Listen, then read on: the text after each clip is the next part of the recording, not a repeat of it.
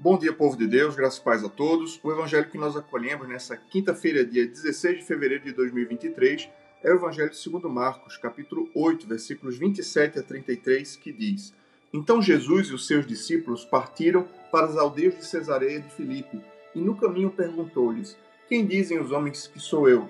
E responderam: João Batista, outros Elias, mas outros alguns dos profetas.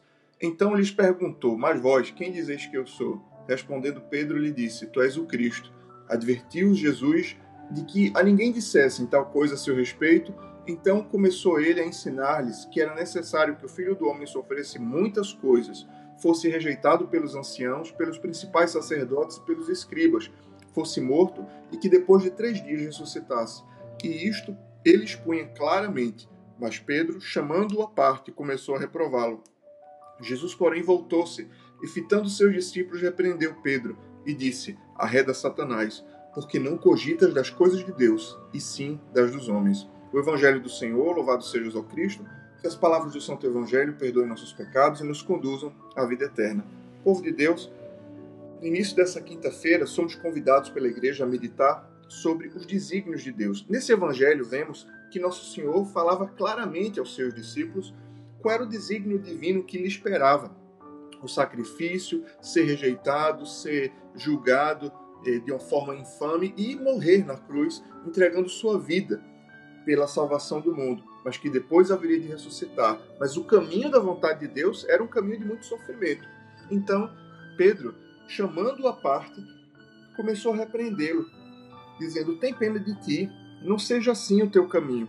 Ao que o Senhor não repreendeu apenas a Pedro, mas ao demônio que tentava usar Pedro para tirar Jesus do foco. E Jesus disse: Arreda, Satanás, tu não cogitas das coisas de Deus, e sim das dos homens.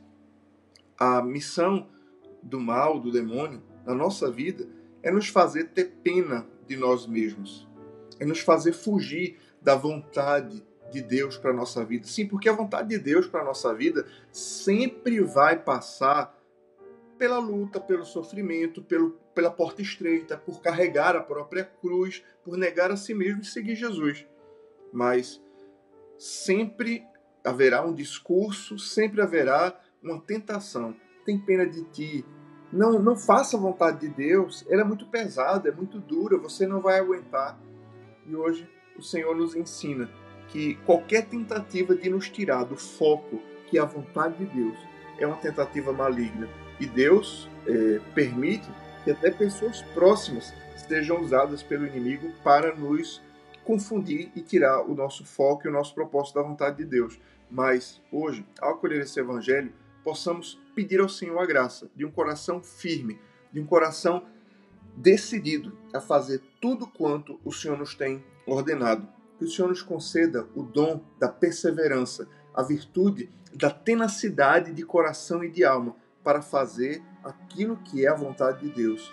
Porque, mesmo que passemos pelo caminho do sacrifício, se fizermos a vontade de Deus, nós estaremos seguros, nós estaremos no centro da vontade do Pai. Que assim o Senhor nos abençoe e nessa quinta-feira possamos meditar sobre a nossa vida e perguntar: Senhor, o que tem tentado me tirar do centro da tua vontade.